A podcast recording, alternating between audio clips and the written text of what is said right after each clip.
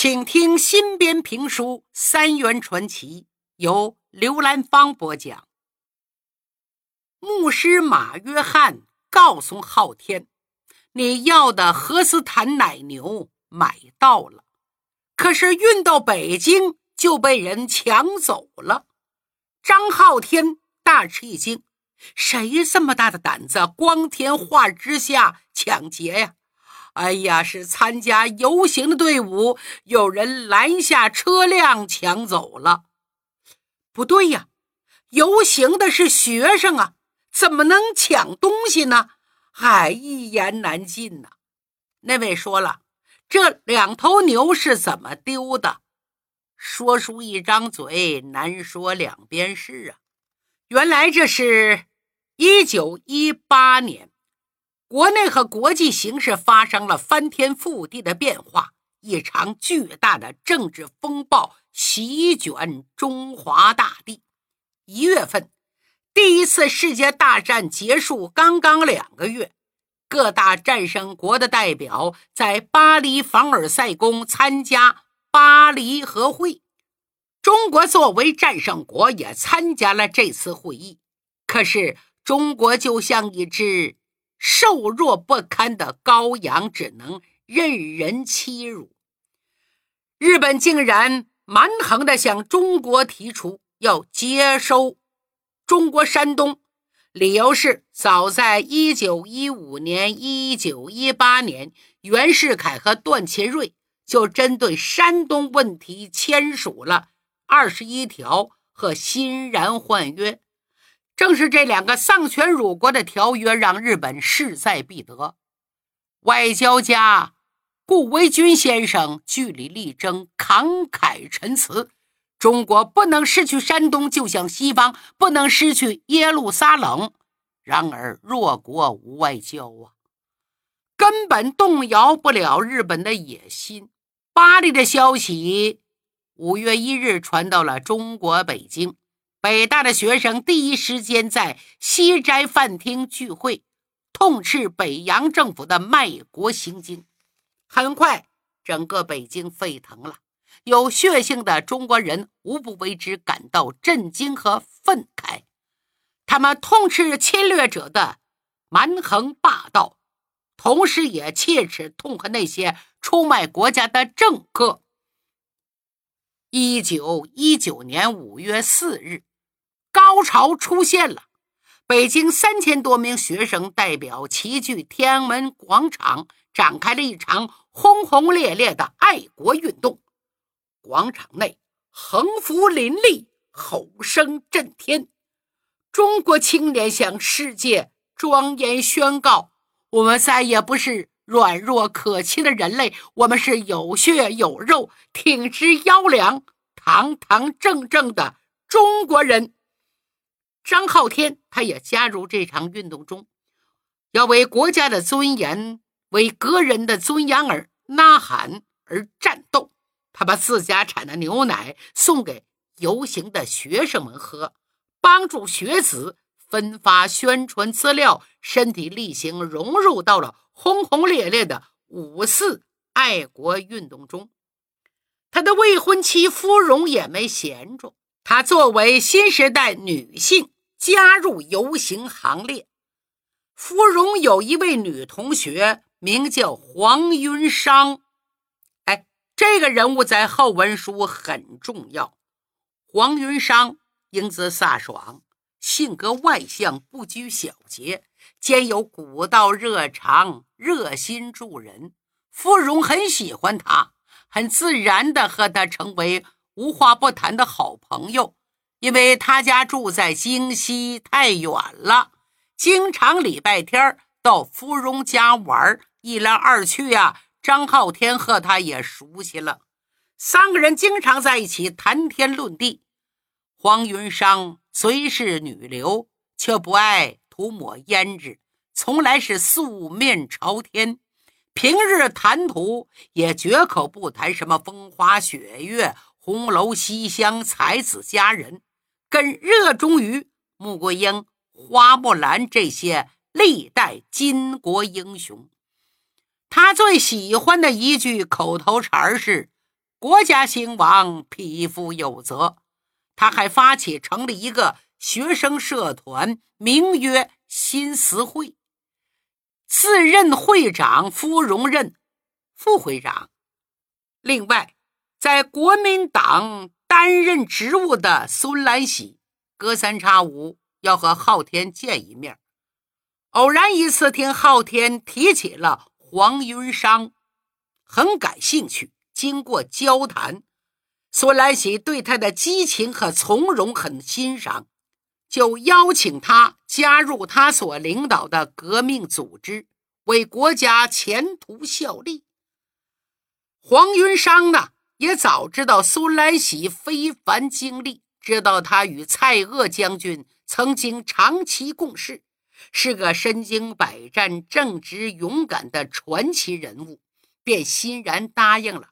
在孙来喜的鼓舞下，黄云商的爱国热情更加高涨。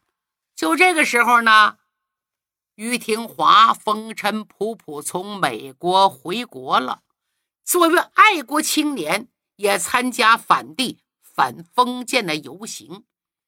于廷华为什么回来呢？是陈教授叫他帮助教课。在这当中啊。有一位特殊人物，让张浩天很感动。他也是牛场工人，叫牛大勇，刚满十八岁，个头一米八五，浓眉大眼，黑红两膛。老家是东北松花江边一个荒僻小村子里，家里头有两间茅屋，一条破船，世代打鱼为生。他的大哥。在日俄战争中被日本人抓去做苦力，死在了抚顺的矿井里。他和另外两个哥哥为逃避日本人抓劳工，背井离乡，跑到了北平。牛大勇对日本人有刻骨的仇恨，几次反日示威游行，他都不畏险阻，冲锋在前，很快成了。昊天的好朋友，国家事要忙，家中小事也不能落下。昊天家的黄牛产奶，支援学生爱国运动。马约翰的洋牛没信息，他才领人来到教堂，找到马约翰。结果马约翰告诉他们，牛丢了，是游行的学生劫走了。这让昊天大失所望啊！学生怎么能抢牛呢？马约翰说：“你别误会，抢牛的是游行队伍，但是不是学生，是谁呢？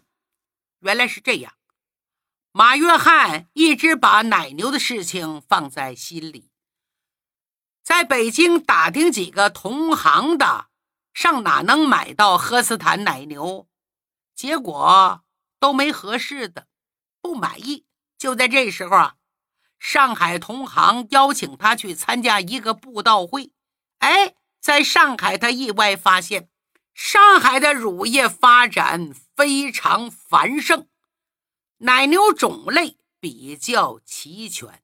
早在光绪年间，就以教会、洋行、侨民等形式，先后引入荷斯坦牛。和其他奶牛品种，民国初期存栏已经超过两千头。马约翰大喜过望，决心要把荷斯坦奶牛从上海运到北京。他用自己的积蓄买下一公一母两头小牛，可是要运回北京，带着两头牛坐火车、轮船肯定不行，人家不让搭乘啊。又费了很大周折，委托一位教友，找到在上海租界做领事的朋友帮忙搬运，特地给安排一辆送货的大卡车，找了一位当地的货车司机开着，把两头牛给装上去。马约翰千恩万谢，随着司机好运上路了。一路风雨颠簸，历尽艰辛。这天上午，终于来到北京地界，眼看大功办成。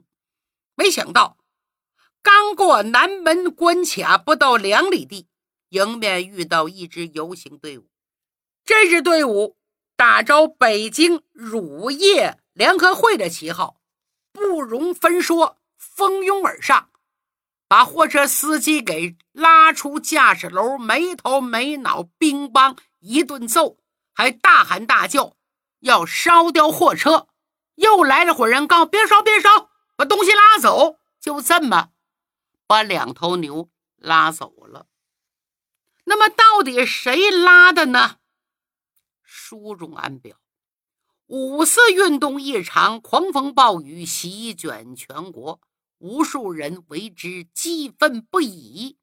但是事情并非大家想象那么简单。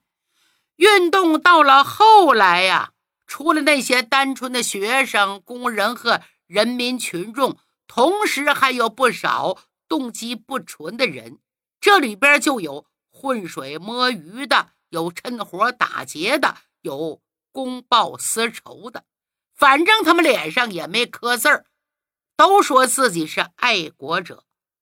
就这样，大大破坏了五四运动的正义性和单纯性。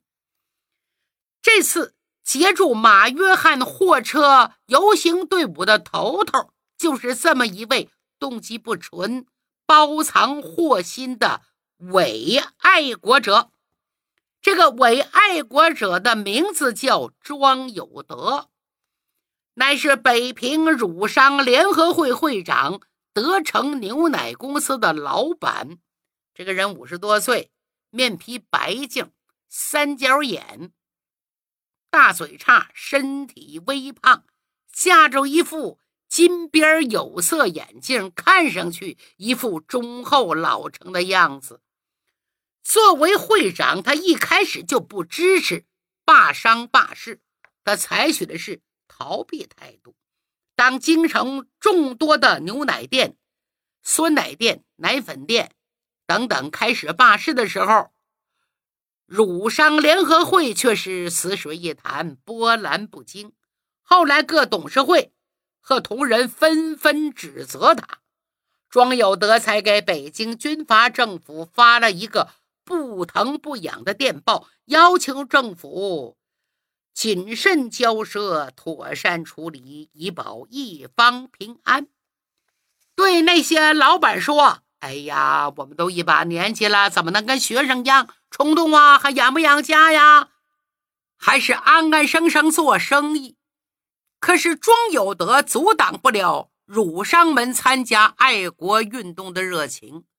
马约翰再找荷斯坦牛货车回到北平的这天早上，巧了，那些卖乳制品的商人不约而同拥到了商业联合会的议事厅开会。会上大家慷慨陈词啊，纷纷要求上街游行。庄有德身不由己，被拥到了大街上。既然游行了，身为会长就带个头吧。他只好走在队伍前头，随着大家高喊口号，打算找个机会脱身，想逃跑。就这功夫，忽然看到马约翰的货车和那两头摇头摆尾的荷斯坦牛，黄眼珠一转，当时计上心来，向身后的管家马福。低声耳语了一阵，马福心领神会，领命而去。这边，庄有德带着队伍把货车拦住了，然后站在车头高喊：“大家看，这是万恶的日本帝国主义牛奶公司运的牛，天网恢恢，疏而不漏，碰到我们枪口上了，不能让他溜走，把他拉起来，拉起来。”他这一喊，街面上几个地痞无赖拉开了车门，把司机揪下来，一顿拳打脚踢。那司机叫郝运，今年四十五岁，被打得鼻青脸肿，给大家磕头：“各位兄弟啊，我也是穷苦人出身，放过我吧。”马福踢了两脚好运，低头说：“你要承认是日本牛奶公司干活的，就放那里；不承认就继续打。”接着招呼众人噼里啪啦又一顿狠揍。好运被打得鼻口流血，看来这趟没法好运了。别把命扔在京城啊！只好说是给日本人运奶牛的。此时，牧师马约翰看得清清楚楚。他一看情况不妙，司机被揪下那一刻，跳下了货车。他跟大家说：“哎哎，我是搭顺风车的啊，没我事儿。”随后，他往旁边一躲。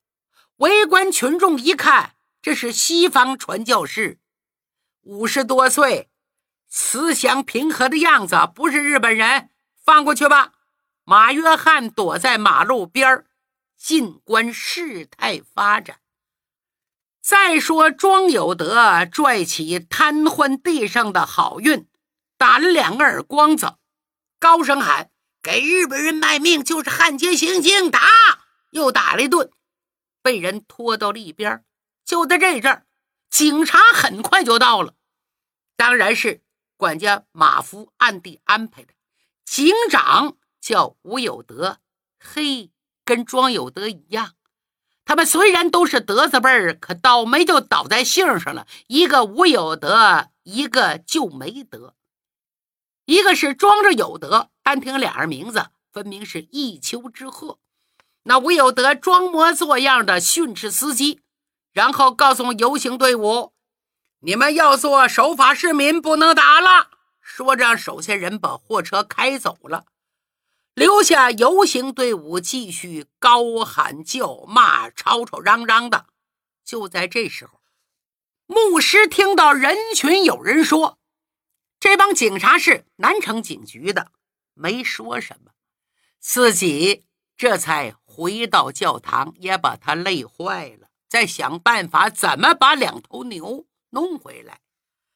这个德成牛奶公司老板庄有德可出名喽。第二天，各大报纸都登出他大义凛然、痛斥汉奸的光辉形象，还有他与战胜品日本奶牛公司的货车和两头荷斯坦牛的照片。庄有德怎么与日本奶牛公司的货车和两头荷斯坦奶牛合影了呢？这是南城警局的吴警长。把这个货车和牛高价卖给了庄有德，这牛和车呀根本没进警局，就叫庄有德派人送到自己牛奶公司了，招来好些记者拍照。这一下子，德成牛奶公司的乳品上午就卖断货了，又急令手下收购其他牛奶公司的产品。抬高物价出售，还是供不应求。庄有德数钱，把手都数软了。嘿，他这个乐呀！有不乐的谁呀？小伙子张浩天呐！看到庄有德与两头本来属于自己的牛合影，这个气呀！当下就要去警局问个究竟。其实张浩天去一点用都没有，还是牧师马约翰有主意。Sorry，Sorry，我有办法处理。你们在教堂等着，没准今天就能把牛要回来。接着，马约翰去了美利坚合众国驻中国领事馆，总领事一听，这还了得！我陪你去找吴有德。这警长吴有德从一个饭局回来，哟，一眼就看见总领事在屋里坐着呢。总领事大人，你上我小小警局有啊何贵干呢？总领事义正辞严地说：“吴警官，我美利坚合众国公民马约翰牧师买了两头荷斯坦牛。”途经贵局辖地，被贵局无端扣押，我强烈谴责这种强盗行径，严厉要求立即归还。什什什什么？吴有德一下子唰酒醒了。那两头啊，外国牛是你们美国人的？这怎么可能呢？那司机当场承认是日本牛奶公司的货呀！哎，马先生，你啊，当场不是说搭的顺风车吗？马约翰少不了一番解释。马约翰先的话，我要说是牛的主人，背不起，我当场得挨揍。吴有德说：“ 既然如此，那让货车司机来当面对质。”哪找货车司机去啊？庄有德当天夜里就塞给了他钱，让他回上海了。货车开走了，何斯坦牛留下了，找不到司机。哎，那怎么证明这牛是马约翰先生你的呢？马约翰有办法，他拿出了买牛的收据，又让上海运输公司发来了承接这趟货运。包括司机身份的证明电报，总领事发言了：“吴警长，铁证如山，你要不还牛，我马上找你的上司来解决。”哎，得得得得，还牛啊，还牛！这事儿就这么了结了。吴有德就派手下人通知庄有德赶快还牛，卖牛的钱自然不会还回去。庄有德呢？已经通过炒作这次所谓爱国行为赚饱了钱呐，也不在意。还有不少记者不停过来采访、拍照。这何斯坦牛还得过几天再给牵回去。忙活了一天，夜色很浓。马约翰回到了教堂，张浩天、于廷华还在等着。听说何斯坦牛还得几天要回来。两人就想走了，他们刚想起身，就听外边一阵大乱。几个人到外边一看，啊，吓了一跳！一看教堂外站着五六个人，有的拿着火把，有的举着匕首，看着马约翰。哎，你就是外国牧师啊？来，把他给我绑了！